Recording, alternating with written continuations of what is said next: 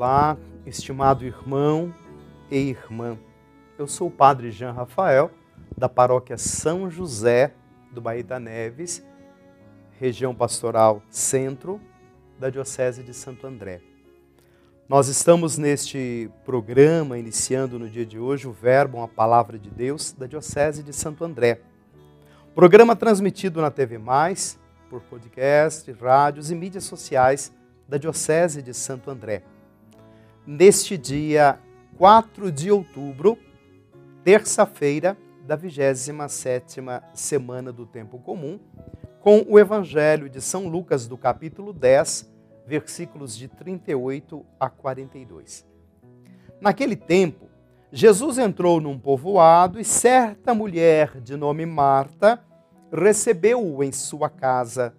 Sua irmã, chamada Maria, sentou-se aos pés do Senhor e escutava a sua palavra.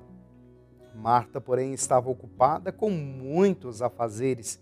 Ela aproximou-se de Jesus e disse: Senhor, não te importas que minha irmã me deixe sozinha com todo esse serviço? Manda que ela venha me ajudar. O Senhor, porém, lhe respondeu: Marta, Marta, tu te preocupas e andas agitada por muitas coisas. Porém, uma só coisa é necessária. Maria escolheu a parte boa e esta não lhe será tirada. Palavra da salvação. Glória a vós, Senhor. Irmãos e irmãs, podemos intitular esse evangelho como experiência de acolhida e hospitalidade. A experiência de acolhida e hospitalidade na casa de uma família amiga é o alívio para Jesus depois dos tristes episódios de rejeição, na sua longa marcha para Jerusalém? Afinal, a cena apresentada nessa narrativa de hoje torna-se uma ilustração viva das diferentes maneiras de acolher Jesus. Quando vemos a pessoa de Marta e Maria diferentes entre si, podemos entender que expressam duas formas de acolhimento. Por um lado, o serviço generoso, mas o risco de um hiperativismo. Por outro lado, a escuta atenta, uma quebra de paradigma, uma discípula aos pés do Senhor, o Mestre Jesus.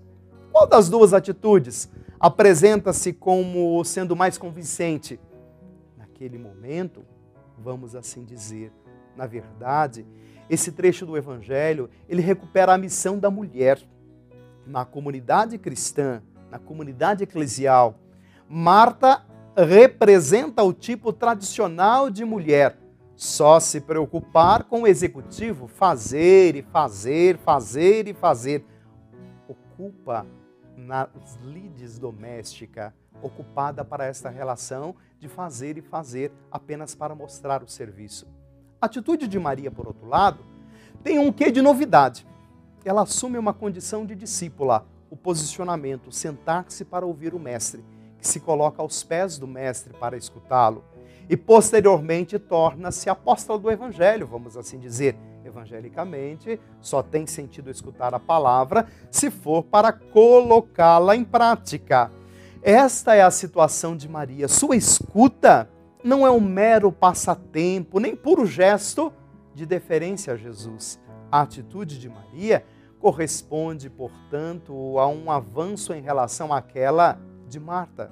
A mulher cristã pode também tornar-se apóstola, seguramente nesse sentido, simples âmbito doméstico de uma ação, ou seja, mas o fato de ouvir com profundidade a palavra para depois fazer com eficiência, propagando a evangelização, fazendo a vontade do Pai. O único pré-requisito é de fato estar em profunda comunhão com o Mestre, compreender o sentido de Suas palavras, esforçar-se, esforçar-se para testemunhá-la com a vida, obi audire, ouvir com profundidade. Este é o sentido de Maria que nos ensina hoje nesta família a que acolhe Jesus. Que desça sobre todos vós, irmãos e irmãs, e permaneça para sempre. A bênção de Deus Todo-Poderoso, Pai, Filho e o Espírito Santo. Amém.